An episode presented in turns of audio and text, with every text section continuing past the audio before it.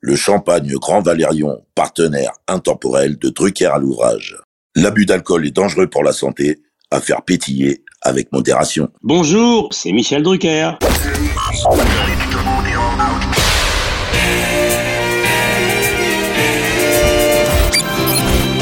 Bonsoir, l'orchestre de Star, placé sous la direction de M. Jean-Claude Petit.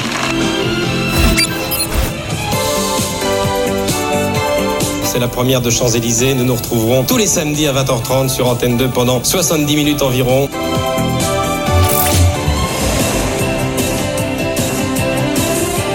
Mylène Farmer.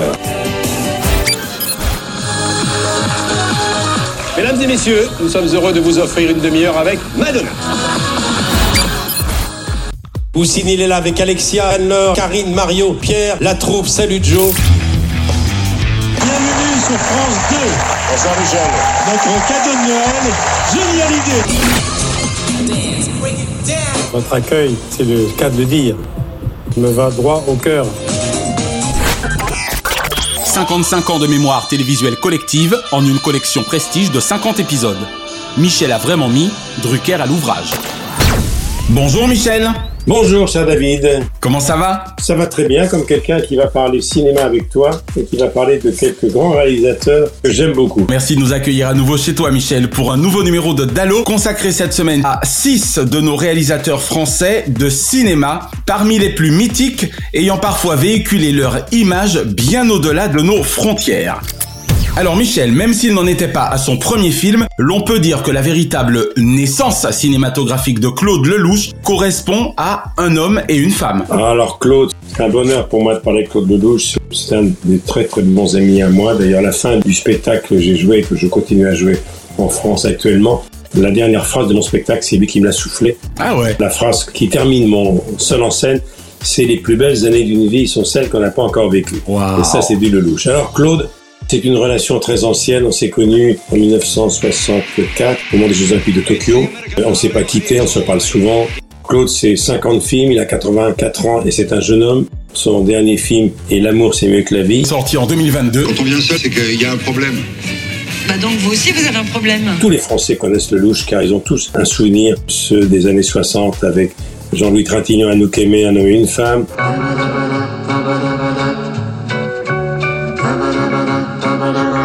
Et puis il y a les uns et les autres, il y a l'itinéraire d'un enfant gâté, il y a les misérables, c'est considérable. Ah ouais, il y en a eu. Passe ton chemin Passe ton chemin Avant d'avoir été coupable. Mais surtout, ce qui est formidable, c'est qu'il a eu un Oscar, il était encore un gamin. Meilleur film étranger pour un homme et une femme. Eh ouais. The winner is France for a man and a woman.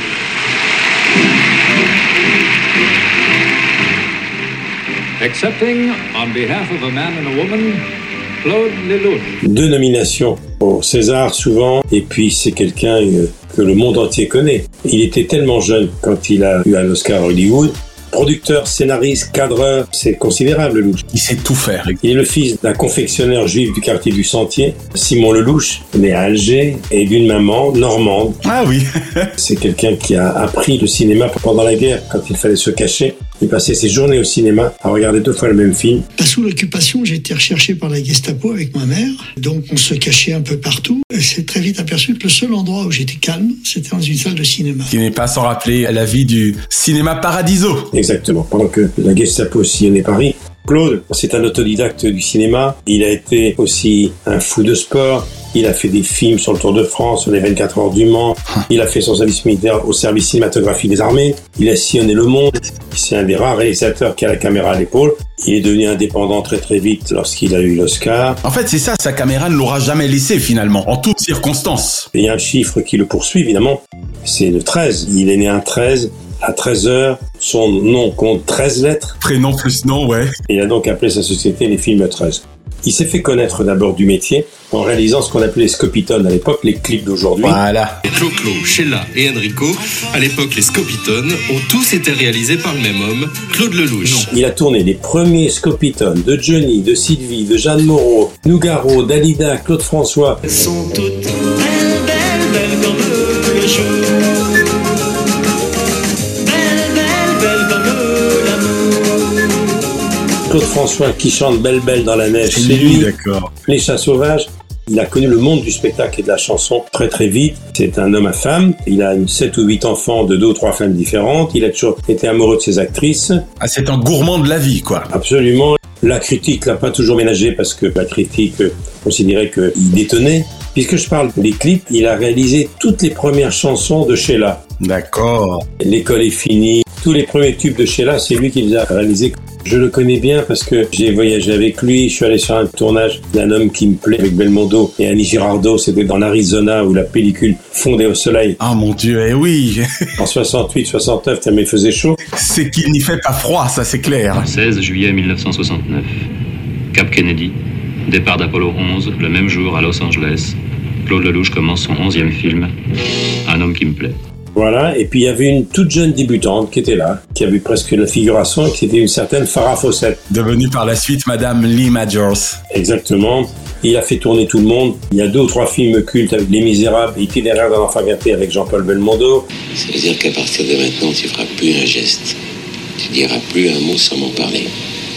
Et en six mois, tu vas devenir le roi du business en France. Il a fait tourner Du Jardin récemment. Bien sûr. Et même Bernard Tapie, moi j'adore Homme-Femme Mode d'Emploi par exemple. Et Bernard Tapie, bien sûr. Bah, pour être simpliste, vous n'achetez jamais ce qui est à vous. Puis quand vous voulez vendre quelque chose, vous marquez dessus que c'est vendu. Et puis Brel, dans L'aventure, c'est l'aventure. L'aventure, c'est l'aventure. L'aventure, c'est l'aventure. J'étais sur le tournage parce que j'avais un petit rôle dans l'aventure, c'est l'aventure. J'étais le journaliste qui au journal annonçait le kidnapping de Johnny Hallyday. J'ai vécu moi les films de Claude De, l'intérieur, c'est génial. Donc Claude c'est quelqu'un de très important pour moi dans ma vie et pour le public français. Son dernier film, L'amour c'est mieux que la vie, était un événement. Salaud on t'aime, c'est un film qu'a tourné Johnny avec lui parce Eh que ouais. Johnny rêvait de cinéma. Et puis il a fait des choses que les autres ne font pas et c'est le premier réalisateur de l'histoire dont le dernier film et les deux derniers films pratiquement, La vertu des impondérables en 2019 et L'amour c'est mieux que la vie, il les a tournés avec deux portables, trois portables. C'est une mauvaise imitation de De Niro, voilà ce que vous Mm. faites. De Niro, De Niro, c'est ça, De Niro. Si tu parles pas de mort, tu parles pas de vie. S'il y a la vie, il y a la mort, c'est tout. Ça c'est incroyable. Puissance de la technologie. C'est le premier qui a tourné un film avec- avec des portables. Tu parlais précisément de la pellicule et de l'Arizona dans notre beau pays États-Unis. Et vous qui eûtes un parcours scolaire assez similaire, Claude et toi, t'aura-t-il confié précisément l'importance que joua son père Là encore, on retrouve l'image du père comme pour toi dans sa vie du jour où il lui offrit cette simple caméra. Bien sûr, tout est parti de là, de la petite caméra.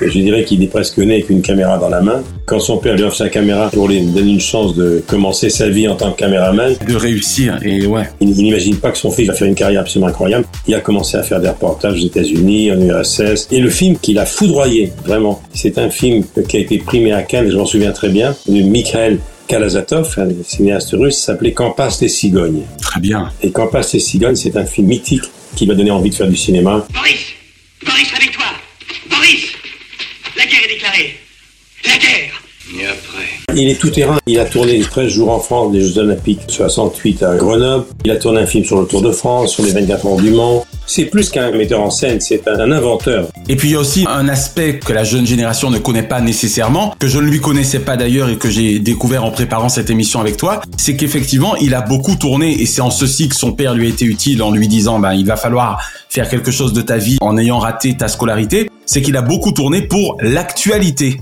C'est-à-dire que vous avez presque été collègues finalement. Beaucoup, beaucoup. Il a été sur les terrains de guerre euh, quand il était plus jeune. C'est un passionné. Il s'endort cinéma, il rêve cinéma, il pense qu'à ça. Et il adore les acteurs et il obtient d'eux des choses que les autres n'obtiennent pas. D'abord, ils n'ont jamais le scénario. Oui, ça aussi c'est incroyable hein. Il n'y a jamais un scénario. Voilà, c'est un coup de foudre. Il le raconte au cours d'un déjeuner ou d'une soirée. Le Et ensuite il les filme. un film, ils ont le coup de foudre. Et surtout, il les dirige en leur soufflant les répliques. C'est-à-dire qu'il y a une grande partie d'impro.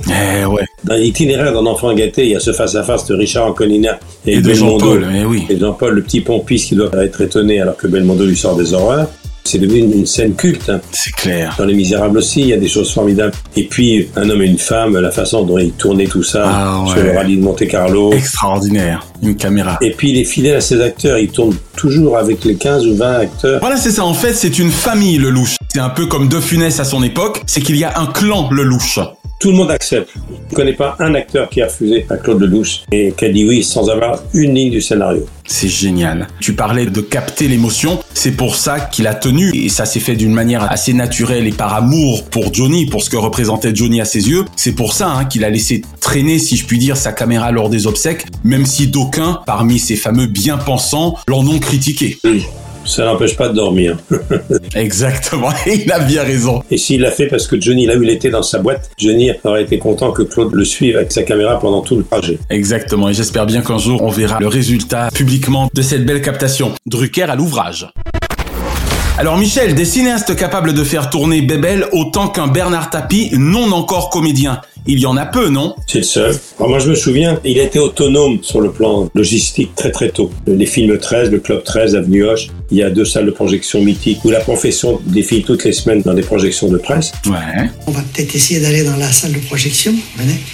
Cette salle est très très importante parce qu'elle a reçu Orson Welles, Abel Gans, et Charlie Chaplin. Et un jour, il avait loué sa salle pour une espèce de conférence. Il y avait un jeune entrepreneur, plein d'avenir dont on parlait déjà beaucoup, qui donnait une conférence. Et son assistant, qui regardait de temps en temps qui étaient les clients qui occupaient la salle, voit ce type absolument phénoménal et monte au bureau de Claude au cinquième étage. Il dit Claude, viens voir. On a loué la salle pour une conférence sur des chefs d'entreprise et le gars qui leur fait le cours est absolument phénoménal. C'était donc Bernard Tapie, d'accord. et donc il le voit, il lui fait savoir qu'une fois la conférence terminée, il aimerait bien le voir dans son bureau. Et Tapi arrive, il dit écoutez, voilà, je vous trouve formidable. Est-ce que vous voulez faire du cinéma Et Tapi lui dit ça dépend quoi. Il dit écoutez, j'ai un film, vous pouvez pas me le refuser, avec Nino Ventura, Jacques Brel, Charles Denner. C'est un casting formidable, j'ai un rôle pour vous. Bernard Tapie. Tapie lui dit j'ai beaucoup de travail, ça prend combien de temps Il dit deux mois, il y a un deux mois je peux pas. Moi je peux trois semaines, c'est tout. Bah, c'est dommage. Et c'était l'aventure, c'est l'aventure. Eh ouais. Il a donc pas accepté le rôle et c'est Aldo Machon qui a eu le rôle. Incroyable. Aïe aïe aïe aïe Aia, aia, come? Mi sono fermato più avanti. E perché? E perché? Perché? Sì, perché? E che ne so io perché? Non l'ho visto. Mais c'était partie remise parce qu'après, bah, il l'a engagé dans un bon mode d'emploi. Bien sûr. Et là, Bernard Tapie s'est souvenu et s'est dit, je ne dirai pas non deux fois, j'imagine. D'abord, et puis dans le film Femme à mode d'emploi, Tapi, qui joue un chef d'entreprise, Oui. Annie Girardot est radiologue, c'est une fiction à l'époque. Ouais, eh ouais. On, on découvre qu'il a un cancer du poumon et le destin l'a rattrapé euh, 35 ans après. C'est terrible. Lelouch était là d'ailleurs, qui est venu sur son lit avant de partir en disant, bah tu vois, la réalité a dépassé la fiction. Exactement. De là à dire que Claude Lelouch est un grand réalisateur de surcroît visionnaire, il n'y a qu'un pas. Et alors, une petite anecdote personnelle, parce que personne sait ça. Ouais. Il est en Normandie, sa maman était normande, il a acheté sa maison en Normandie, il y est tout le temps. Il a créé le Club 13, qui est un lieu formidable pour les cinéastes, près de Deauville. C'est mon repère, c'est la caverne d'Ali Baba, c'est les films 13. C'est de là que tous les films ou presque sont partis. Il a 18 ans, il fait un petit court-métrage pour entrer à la télévision. Il est sur le bassin, la lieutenance que tout le monde connaît, si vous connaissez en fleur.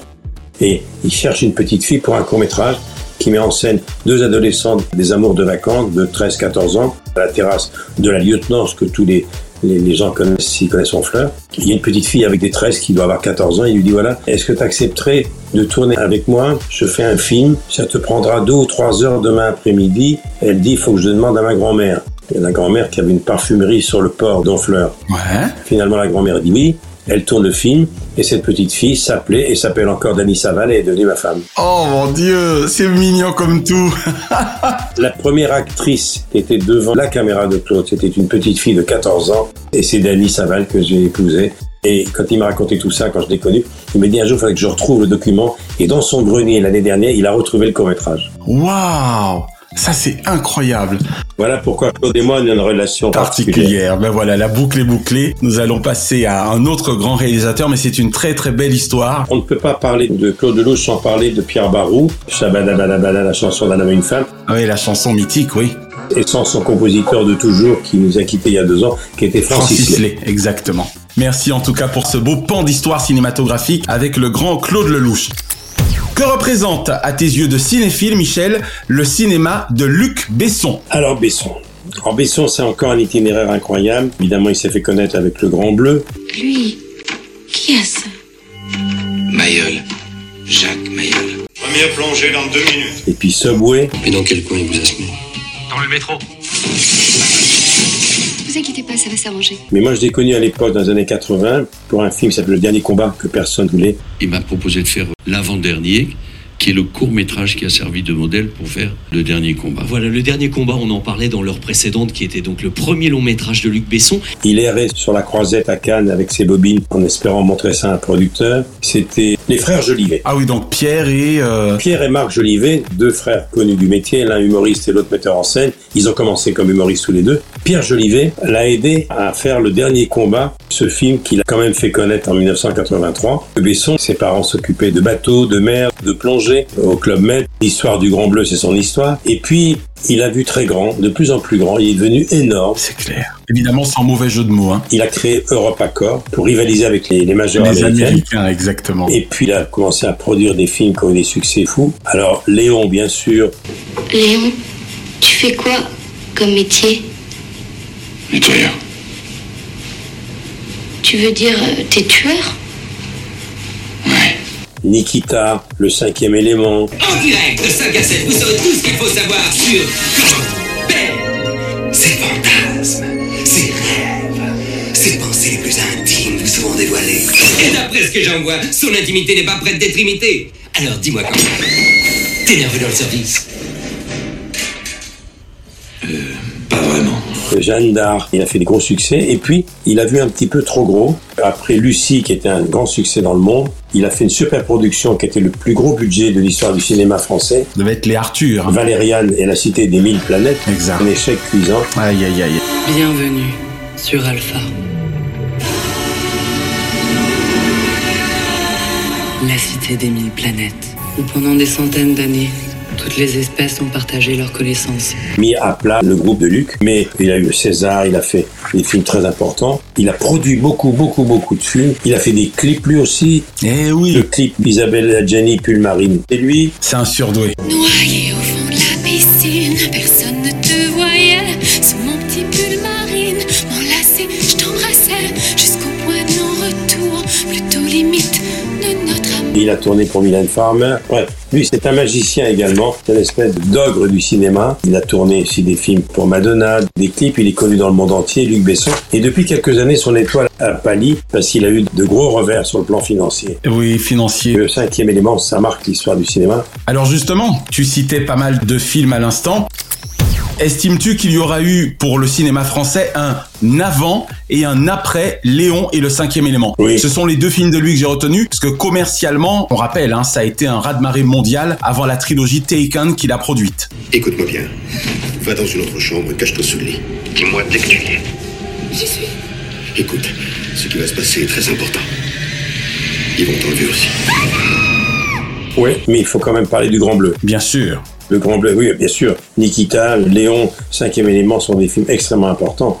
Et il a fait surtout connaître dans le monde Jean Reno. Eh oui. Jean Reno avec le Grand Bleu et puis Léon bah, est devenu une star mondiale Exactement. grâce à Luc Besson. Ça, c'est de la part de Mathilda. Chiotte. Et Luc, c'est quelqu'un d'extrêmement brillant, qui a vu très très grand. Il voulait devenir le plus grand producteur du monde, il a failli le devenir, et c'est vrai que il a rivalisé un temps avec les studios américains. Cela étant, une chose est sûre, c'est qu'aux États-Unis, on sait qui est Luc Besson, ça c'est clair. Hein Ah, bien sûr, bien sûr. Et il faut pas oublier Taxi 1, Taxi 2, tous les taxis qui ont- qui ont été produits eh oui, la pentalogie. Oui, qui ont été produits par lui. Il a créé la Cité du cinéma aux portes de Paris, pas la porte de Pantin, qui est un énorme studio où les Américains ont beaucoup tourné. Je ne rêve que d'une chose maintenant, c'est les metteurs en scène qui aujourd'hui ont 8, 9 et 10 ans, qui vont faire des chefs-d'œuvre dans cette cité. Cette cité leur est dédiée et j'espère qu'ils vont nous faire des beaux films. Il y a eu des échecs financiers, et c'est vrai que Luc Besson n'est plus ce qu'il était aujourd'hui, mais ça reste un grand metteur en scène Exactement. qui n'a pas dit son dernier mot parce que faut jamais dire dans ce métier que c'est fini. Tout à fait. Alors précisément, on conclura euh, le dossier Luc Besson avec cette question portant sur cette fameuse cité du cinéma, puisque précisément, Michel, toi qui auras traversé les générations, comment as-tu reçu, si je puis dire, la cité du cinéma en périphérie de Paris, inestimable legs, on peut le dire, de Luc Besson à ce septième art qu'il chérit tant Ah oui, c'est formidable. J'ai tourné des choses là-bas parce qu'il n'y a pas que les films qui se tournent là-bas. Il y a aussi des, des émissions de télévision. Mais c'était très impressionnant. Tout le monde était séduit parce que il avait réussi le tour de force de faire venir les Américains à, À Paris, bien sûr. Beaucoup de productions américaines ont été tournées à la Cité du Cinéma. Et ça, faut lui rendre cet hommage. Vraiment. Donc, en tout cas, c'est vrai que ça reste un grand et qu'il était normal que nous parlassions de lui aujourd'hui. Drucker à l'ouvrage. Alors, bien que Jean-Marie Poiré soit loin d'être l'homme d'un seul film, a-t-il conscience de l'impact des visiteurs sur sa carrière il y a 30 ans Oui, il y a eu les visiteurs, bien sûr, c'était 14 millions de spectateurs, sans parler des téléspectateurs lors des passages télé. Mais c'est vrai que l'équipe du Splendide, c'est aussi Jean-Marie Poiré, c'est Le Père de est une ordure, c'est Papy fait de la résistance. Rassurez-vous, Madame Gourdel, c'est français, c'est la police française.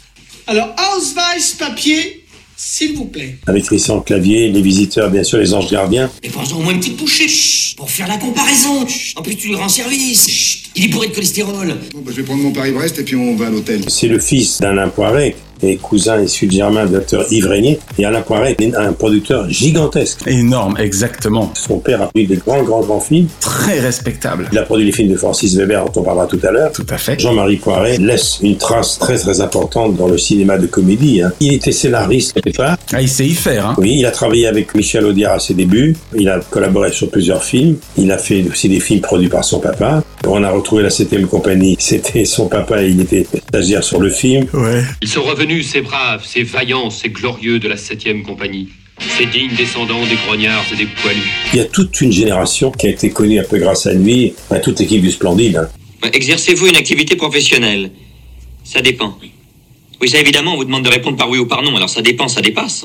Notamment, exactement. De Josiane Balasco à Thierry Lhermitte, Michel Blanc, tous ces gens-là ont tous été quelque part dans l'équipe de Poiré. Patif et la résistance, c'est un film considérable, attention. Bien sûr. Le slogan du film, c'est très drôle, le film qui a coûté plus cher que le débarquement. Il a travaillé également comme réalisateur, scénariste, comme assistant de Gérard Rouy dans le cerveau. Cela n'est pas fait exprès, j'espère. Mais si j'avais exprès, depuis ce matin, je me réjouis. J'ai tout préparé, le savon, la serpillière. La liste des films est impressionnante. Ah ouais, il y en a vraiment. Les hommes préfèrent les grosses. Dont on va parler exactement. Le Père Noël, je vous l'ai dit, les meilleurs copains, l'opération Corned Beef, les couloirs du temps. Les couloirs du temps. Ce sont des choses que personne ne veut croire et qui coûtent très cher. Il n'a vraiment pas raté grand-chose, hein. Il a été co-scénariste avec Audiard de Faut pas prendre les enfants du bon Dieu pour des canards sauvages. Je m'appelle Rita, je suis drôlement bien foutue et vachement intelligente.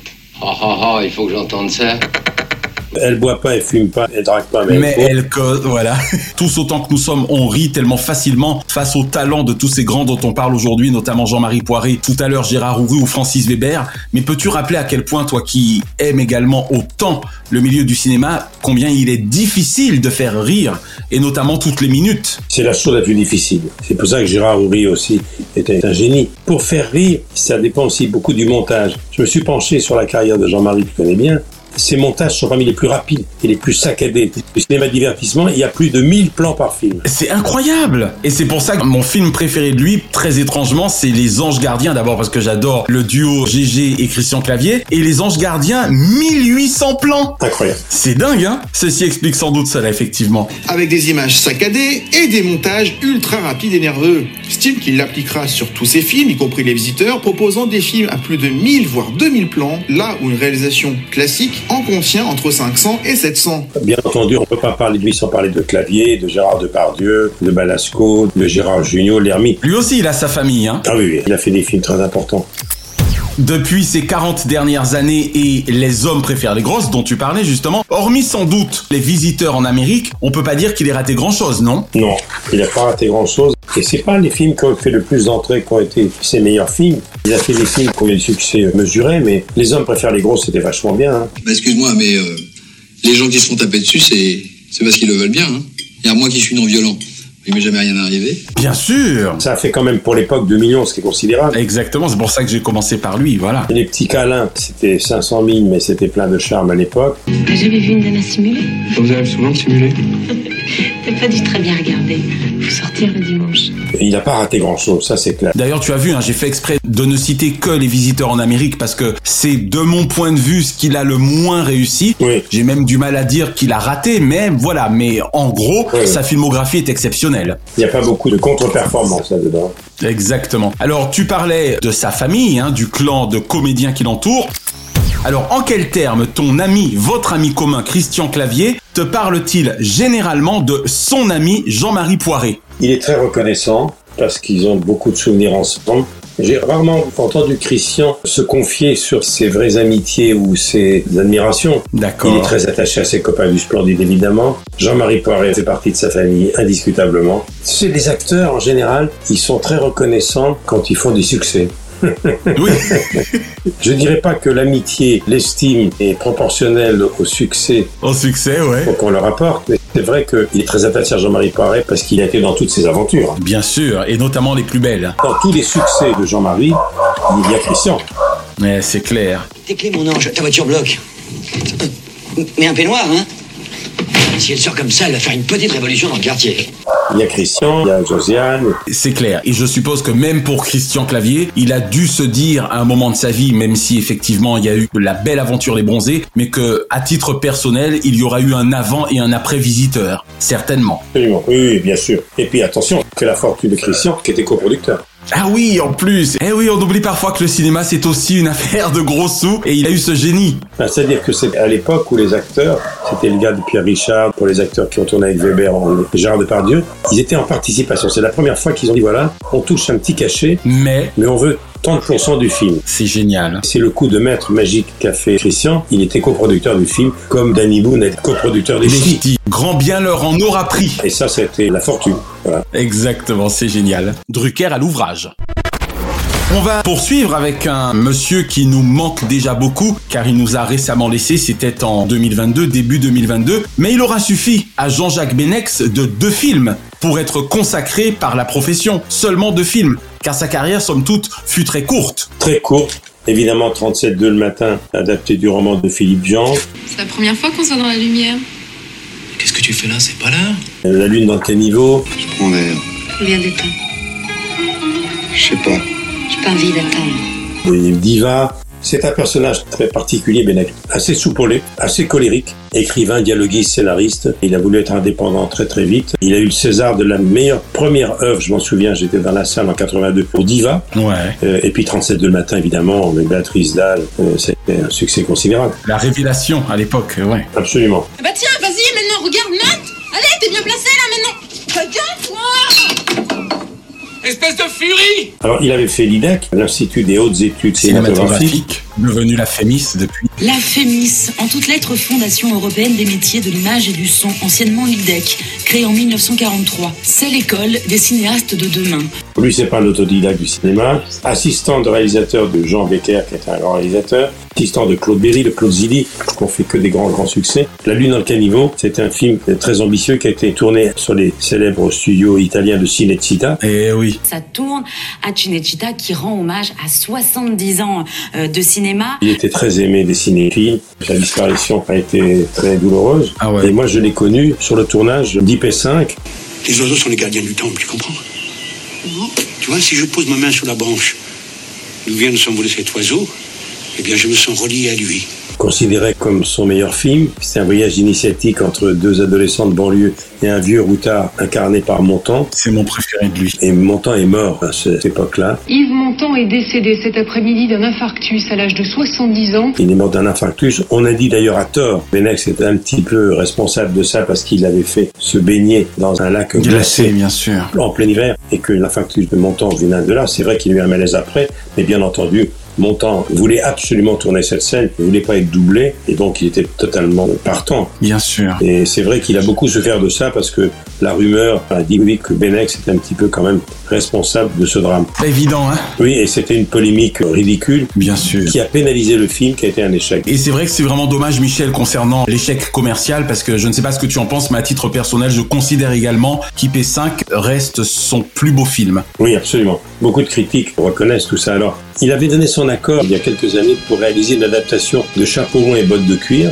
Et après avoir critiqué le scénario, il s'est écarté de ce projet. Il était assez soupolé. C'était pas facile à vivre, Benex. Il savait ce qu'il voulait. Mais une grande personnalité, Comme tous les grands, finalement. Et en 2013, c'est pas vieux, il a tenté d'adapter Au revoir là-haut de Pierre Lemaitre, prix Goncourt 2013, qui était une histoire de rescapé de la guerre de 14-18, qui lui rappelait en effet les histoires que lui racontait son grand-père. Projet est pas allé au bout, et c'est finalement Albert Dupontel qui a adapté le roman, et le film s'appelait Au revoir là-haut, et le film a été une grande réussite. Exact. Pour avoir des déclencher la guerre. Pour avoir aimé la faire. Pour en avoir profité. mais il a fait aussi des mises en scène de théâtre. C'est quelqu'un d'extrêmement brillant, très cultivé, de connaissance au cinéma sur le bout de la caméra. Et c'est vrai que quand on voit sa carrière, elle est brève. Comment expliques-tu, Michel, Laura de Benex auprès de la profession en seulement six longs métrages Oui, mais la critique l'a aimé tout de suite. Il est considéré comme un vrai homme de cinéma. Diva n'est pas passé inaperçu. Ah ouais. La Wally, acte 1. Cynthia Hawkins, comment tu l'as eu Elle a jamais fait un seul enregistrement. Mais La Lune dans le caniveau, 37 de le matin, Rosine et les Lions, IP5, et il y avait aussi Mortel Transfert. Mortel Transfert, ouais. Qui a été le dernier, je crois. Ouais, absolument. C'était un film policier, mais à deux niveaux. Une enquête policière et une enquête, euh, je dirais, psychologique. Qui ont tous été encensés par la critique. Mortel Transfert, pour autant que je me souvienne, il est pas récent, hein. n'a-t-il pas plus de 20 ans Je crois me souvenir qu'il est de 2001, non 2001, exactement. Ah ben voilà, ok. Comme quoi, quand on a du talent, bah le nombre des années n'y paraît pas, mais voilà, une carrière assez fabuleuse pour quelqu'un dont on n'avait pas vu le travail sur grand écran depuis longtemps. Sa dernière prise de position, c'est quand la jeune actrice Annelle a quitté la cérémonie des Césars en protestant contre la présence en sélection Ah oui, exact. du film de Roman Polanski, J'accuse. Et Benex avait pris position en invitant à ne pas laisser penser que tous les hommes sont des violeurs. Il avait pris la défense de Polanski. Non, c'est quelqu'un qui avait une vraie personnalité, Benex. Voilà. Quelqu'un d'assez brillant, assez séduisant lorsqu'il est parti. Que ce soit Laurentine Sélarié, évidemment, Béatrice Dalle, ils ont tous rendu hommage. Bien sûr. Parce que c'est vrai qu'ils ont fait carrière grâce à lui. Exactement. Film culte de Jean-Jacques Benex. Le réalisateur vient de mourir à 75 ans d'une leucémie. Gérard Houry, si nous parlions de Gérard Houry, nous n'aurions pu faire, Michel, cette spéciale réalisateur, sans parler de l'un des maîtres de la comédie française. Alors Gérard Houry, il fait partie de l'histoire du cinéma et du cinéma de comédie. J'ai presque envie de dire du cinéma mondial, hein, franchement. La Grande Vadrouille, n'en parlons pas, qui a été tête du box-office pendant des années, des années, des années, qui avait déjà 14 millions de spectateurs à l'époque. Bien sûr. Enfin, bon sang Enfin, c'est gni, gni, gni, c'est de la bouillie tout ça C'était pas mauvais, c'était très mauvais. Voilà, exactement. Alors reprenons. C'est lui qui a réuni Bourville et De Funès. C'est lui qui a réuni Yves Montand dans La Folie des Grandeurs et, Et De, De Funès. Funès, voilà. Le cerveau. Faut absolument qu'on sache où il habite, ce mec. Dans sa piole, il y a sûrement tous les renseignements qui nous manquent. Très grand rôle d'André Bourville. Magnifique. Et puis l'As des As, c'est une merveille. On dit pas juif, vous avez l'air, mais vous avez l'air juif. Si je vous dis con, vous avez l'air, c'est pas français. C'est juste, mais c'est pas français. Avec un petit garçon et avec Bébel. Et puis le coup de parapluie, l'As des As, La Vengeance du Serpent à Plume. Il y en a eu. Les Aventures de Rabbi Jacob, qui est un chef-d'œuvre. Chef-d'œuvre. Rabbi Jacob, elle va danser. Gérard Houry vous nous a quittés en 2006 à Saint-Tropez. Le décès du réalisateur Gérard Houry nous laisse des comédies de légende, La Grande Vadrouille, Le Corneau, Rabbi Jacob. Il a réalisé 17 longs métrages. Il s'appelait Max Gérard Uri Tannenbaum. De son patronyme complet. Voilà exactement. Et Son nom, d'origine juive, bien sûr. Sa maman avait été la muse de Dufy, un des plus grands peintres. Et on peut pas parler de Gérard Uri sans parler de Michel Morgan, qui était la femme de sa vie, qui était sa compagne. Ah, faut dire qu'elle avait de beaux yeux, tu sais. Oui. T'as de beaux yeux, tu sais. Mais alors, tu me dis pas de t'embrasser Oui, c'est- bah oui. On peut pas oublier Gabin sous le porche ouais. avec les beaux yeux de Michel Morgan. Ah ben oui, franchement. Cela dit, il y avait ceci de particulier, c'est que Michel Morgan, qui a eu dans sa vie des hommes brillants et qui a fait rêver le monde entier, ils ont vécu ensemble presque 30 ans et ils n'habitaient pas ensemble, ils habitaient un immeuble séparé. D'accord. puis perdu de vue, jusqu'à cette rencontre, celle de leur fabuleuse destinée.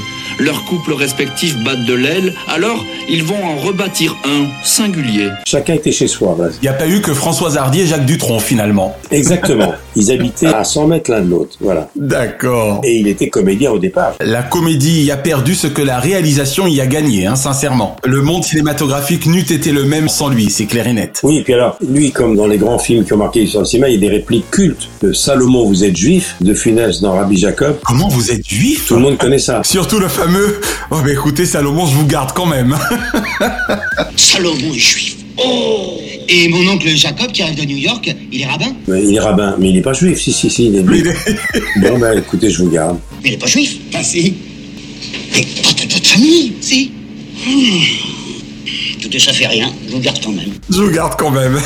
Et ça, c'est une réplique magnifique. Et puis, il a fait tourner les plus grands. hein. c'est clair. C'est bien ce que tu viens de faire, Michel, parce que tu as fait référence au dialogue, au scénario, ce qui amène ma question suivante, parce que là encore, c'est une question de complicité, et la complicité dans le clan Drucker, on connaît également Drucker à l'ouvrage. Alors toi qui artistiquement est très en phase avec ta fille Stéphanie Jarre, la complicité Gérard Houry, Daniel Thompson faisait-elle des envieux dans le milieu Non, c'était un duo magnifique. Elle a co-signé tous les scénars de son papa, de ses grands films, toutes ses répliques. Elle était sur le corneau. Laissez-moi répondre, Antoine. C'est si original dans les voitures. Pour la grande vadrouille. Extraordinaire comme alchimie. C'est un duo magnifique. Et puis l'horlogerie des gags. À la fin du corneau, l'accident de voiture quand la Rolls de Funès pulvérise la deux chevaux de Bourville. Qu'est-ce qu'il y a Qu'est-ce qu'il y a Qu'est-ce qu'il y a Je vous oublie, qu'est-ce qu'il y a Bah, maintenant, elle va marcher beaucoup moins bien, forcément. Moi, j'assistais au tournage. C'était extraordinaire, une horlogerie. C'est clair. Et c'est au début, hein, Michel, pas à la fin. Oui, c'était au début, absolument. Et c'était extraordinaire. Et en plus, tiens, tu peux nous donner une petite anecdote sur ce tournage parce que si la légende est vraie, et je le pense, il semblerait que cette scène n'ait été tournée qu'une fois. Il fallait pas se rater, pour autant que je me souvienne. Non, il fallait pas se rater. Pour différentes raisons techniques. Oui. Et oui, moi j'ai assisté à la fin de la Grande Vadrouille où l'envol des planeurs avec les bonnes sœurs à bord des planeurs. Euh, ça, c'était de l'horlogerie. C'est génial. Un film d'Oury, c'était un travail considérable. Quand on voit le storyboard que Daniel Thompson m'a souvent montré, et d'ailleurs elle m'a fait un cadeau magnifique, Daniel Thompson, c'est que dans mon spectacle que j'ai joué, que je continue à jouer, Ouais. je rends hommage à De Funès, je rends hommage à Montand et je rends hommage à Bourville. Et très gentiment, elle m'a offert, et c'est le mot, elle m'a offert quatre extraits des grands films de son papa. Elle m'a offert un extrait de La Grande Vadrouille, du Corneau, Rabbi Jacob, La Folie des Grandeurs. C'est génial. Ça, ça n'a pas de prix, hein. Et quatre extraits cultes en plus. Je veux bien en croire. La folie des grandeurs, là encore, c'est quelque chose. Ne serait-ce que le gag du et je suis bien placé pour le dire en tant que légalement aveugle, on voit très bien avec Bien un sûr. œil. le coup du il se ferme un œil et la scène est coupée en deux. On voit très bien avec un œil. Bon. Oui, t'as raison, on voit pas très bien. Enfin, quand t'auras trouvé la première moitié, l'autre moitié sera pas loin. hein. Ce qu'il faut savoir, c'est que c'est Bourville qui va avoir le rôle de Montand dans La Folie des Grandeurs. Et Eh oui, le rôle de Montand. Et il est mort avant le tournage et c'est Montand qui a hérité du rôle. Voilà. Et ce qu'il y a de marrant, c'est que Dieu sait qu'on aimait Bourville, mais c'est fou ce qu'on ne verrait personne d'autre que Montand dans ce rôle aujourd'hui. Très étrangement. Magnifique, avec ce striptease d'Alice Charis. Et Montand de lui dire, quand il pense passer à la casserole, avant de lui donner le sédatif, Micorathon. Oui, oui. Et alors, tous ces films-là sont passés et repassés à la télévision. La Grande Vadrouille, ça a dû passer, je sais pas, 50 fois. Et beaucoup sur France 2 d'ailleurs. Comme le Père de l'étude ordure et les bronzés. À chaque fois, c'est des millions de spectateurs. Les énièmes diffusions font autant que les premières il y a 25 ans. Ça qui est formidable. C'est incroyable. J'ai presque envie de dire que les films d'Oury sont à la télévision ce que Colombo est aux séries télé pour la télé. Ça ne lasse pas. Oui, absolument. Et on peut pas parler de tous ces metteurs en scène sans parler évidemment d'un autre horloger du rire qui est Francis Weber.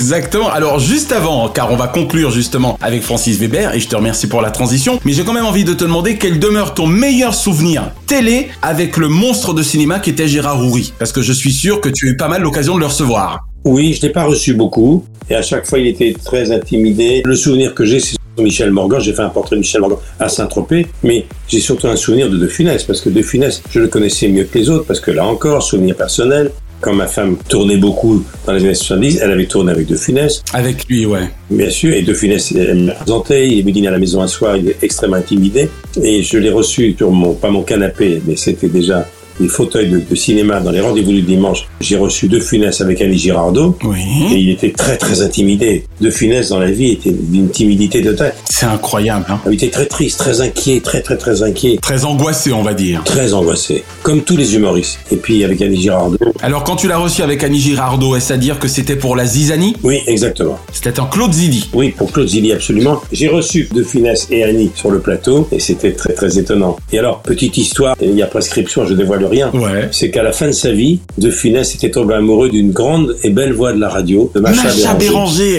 exactement. La voix de la nuit sur France Inter. Eh bien, bonsoir, Macha Béranger avec vous, jusqu'à 1h du matin. Et c'était Christian Fechner, mon ami, qui produisait le film. Et comme il y a prescription, il bidonnait les plans de tournage et il donnait des jours de tournage à De Funès, même quand il tournait pas, pour qu'il puisse avoir le temps d'aller voir Macha. Ah ça c'est trop mignon. Louis, vous m'en voudrez pas de raconter tout ça. Écoutez mon bon Michel, je vous garde quand même. Alors Michel, tu en parlais à l'instant, last but not least, Francis Weber. Ce Son secret n'est-il pas de maîtriser autant la caméra que les scénarii, précisément Ah, c'est un horloger, lui alors. Francis Weber, son grand-oncle était Tristan Bernard, le grand humoriste Tristan Bernard. Oh, monsieur Et moi, j'ai une relation très particulière avec Francis Weber, parce que quand Tristan Bernard a été interné au camp de Drancy, le médecin juif qui lui a fait une ordonnance et qui lui a évité de partir en camp de concentration, s'appelait Abraham Drucker. ce médecin, c'était mon père Abraham. D'accord. Donc, c'est un rapport très, très fort que j'avais avec Francis. Alors, Francis, C'est notre voisin. Francis a d'abord été un très grand scénariste. Et puis, la liste est impressionnante. Ah ouais. Que ce soit le jouet, la chèvre, les compères, les fugitifs. Mais je veux rien, moi, je suis l'otage Il se Bah, fout de ma gueule ou quoi Mais tu es au merde Quoi Mais que je suis l'otage, bordel Le jaguar, le dîner de con, le placard, etc. C'est pas grave, il est viré le mois prochain. Mais il ne le sait pas encore. bah. Pauvre-t-il Non, c'est un con. Si je veux garder mon emploi. Sortez du placard, avouez votre homosexualité. L'emmerdeur, chaque fois, il a fait bouche. C'est clair. Tous ces films ont été des succès énormes et certains ont été des pièces de théâtre. Comme le dîner de con, exactement. Arrête, s'il te plaît. Tu sais, quand elle m'a dit qu'elle te quittait, ça m'a pas vraiment réjoui. Mais t'imaginer toute la soirée avec ce con. C'est extraordinaire. J'ai jamais vu quelqu'un d'aussi précis et d'aussi exigeant. Pour tourner avec Francis Weber pour un acteur, et je suis allé sur les tournages souvent, Daniel Prévost dans Dîner de con, Thierry Lhermitte, Francis Huster. Francis Huster, Depardieu bien sûr, Pierre Richard, il fallait avoir des nerfs solides. C'est clair. Une guêpe, je suis allergique. Ne bouge pas. Aïe, merde.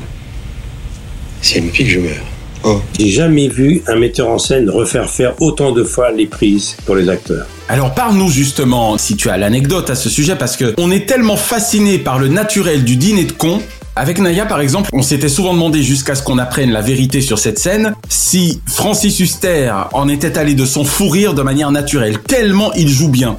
Et un jour, on apprend dans je ne sais plus quelle émission que ce pauvre homme avait dû tourner la scène 36 fois. C'est atroce.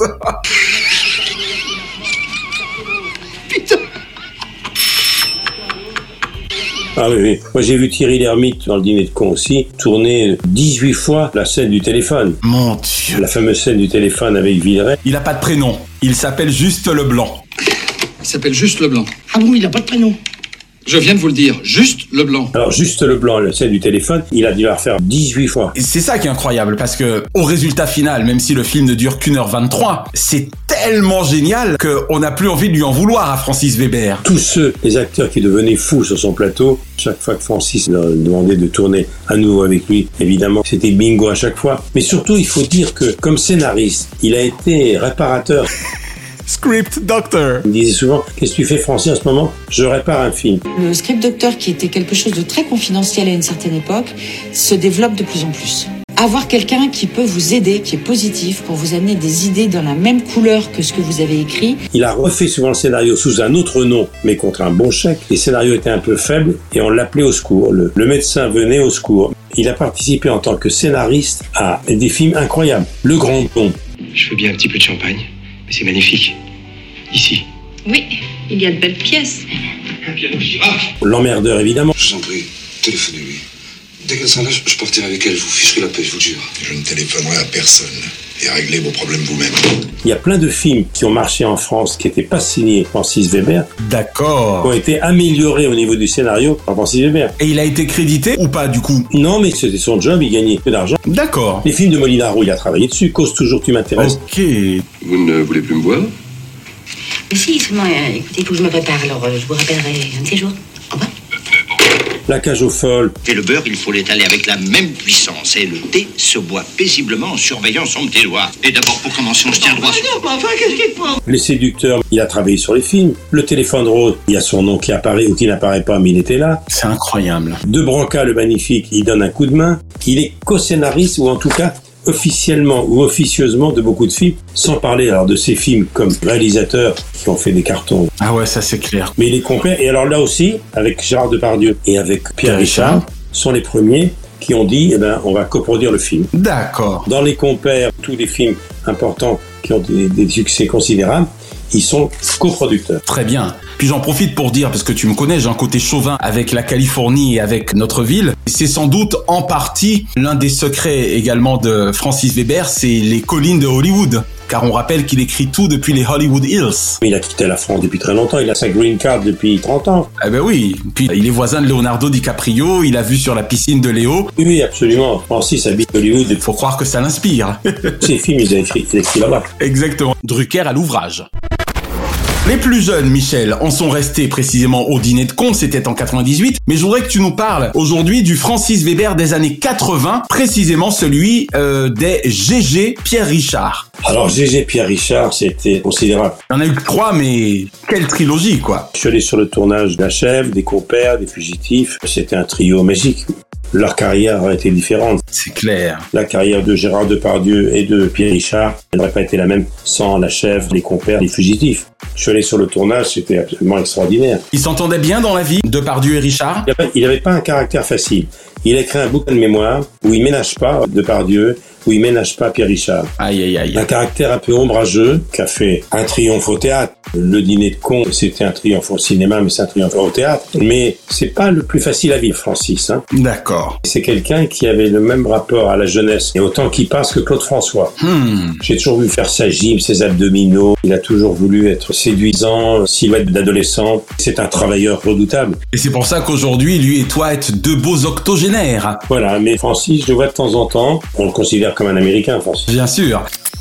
Alors, Bruel, Villeray, L'Ermite, Auteuil, Depardieu, Gad Elmaleh même, on oublie entre autres. Que te disent de Francis Weber tes amis de la profession ayant eu la chance d'être dirigés par ce métronome du rire Ils disent qu'ils en ont jamais autant bavé, que c'est un chieur très exigeant, euh, tyrannique, colérique, mais tellement talentueux qu'il lui dit chapeau. Exactement. C'est pas le plus facile à vivre. D'accord.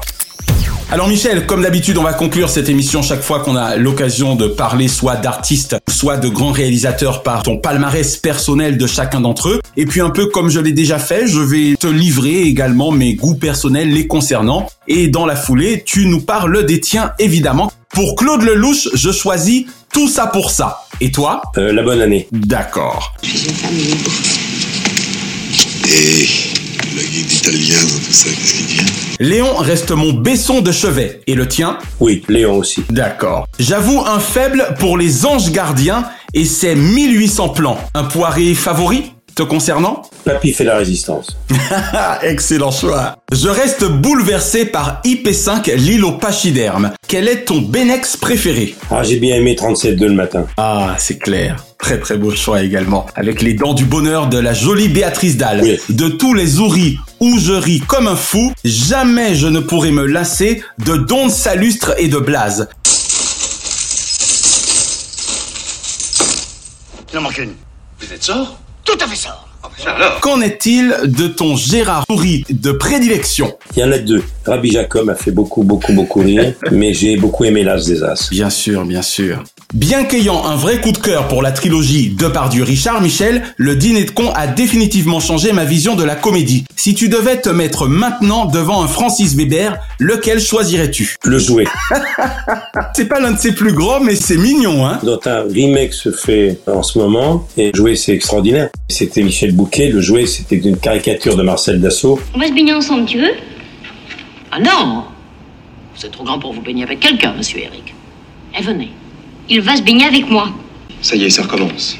Euh, C'est un homme très très puissant Puissant, mais oui qui loue les services d'un acteur comique comme jouet pour son fils. Exactement, mais oui, le jouet Et c'était Pierre Richard. Le jouet, c'est une satire formidable, très drôle, de l'hyperpuissance. Exactement, le jouet.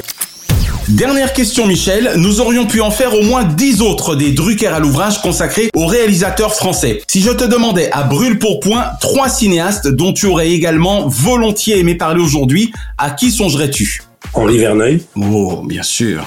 Clan des Siciliens, entre autres. Henri Verneuil, c'est magnifique. Georges Lautner, Bien sûr. qui a fait des films magnifiques. Et Les Tontons Flingueurs, c'est pas rien quand même. hein. Bon. Exactement. Et un dernier nom Celui à qui j'ai emprunté le titre d'un film qui est Vivement Dimanche. Ah ben François Truffaut. Et François Truffaut. Voilà. Voilà. Merci Michel pour ces nouvelles et émouvantes ciné-visions. À la semaine prochaine. À la semaine prochaine. Chronozone, le temps immédiat. Merci d'avoir savouré Drucker à l'ouvrage avec le champagne Grand Valérion, ou lorsque l'excellence salue l'expérience. L'abus d'alcool est dangereux pour la santé, à faire pétiller avec modération. La semaine prochaine, dans Drucker à l'ouvrage, Planète Tennis.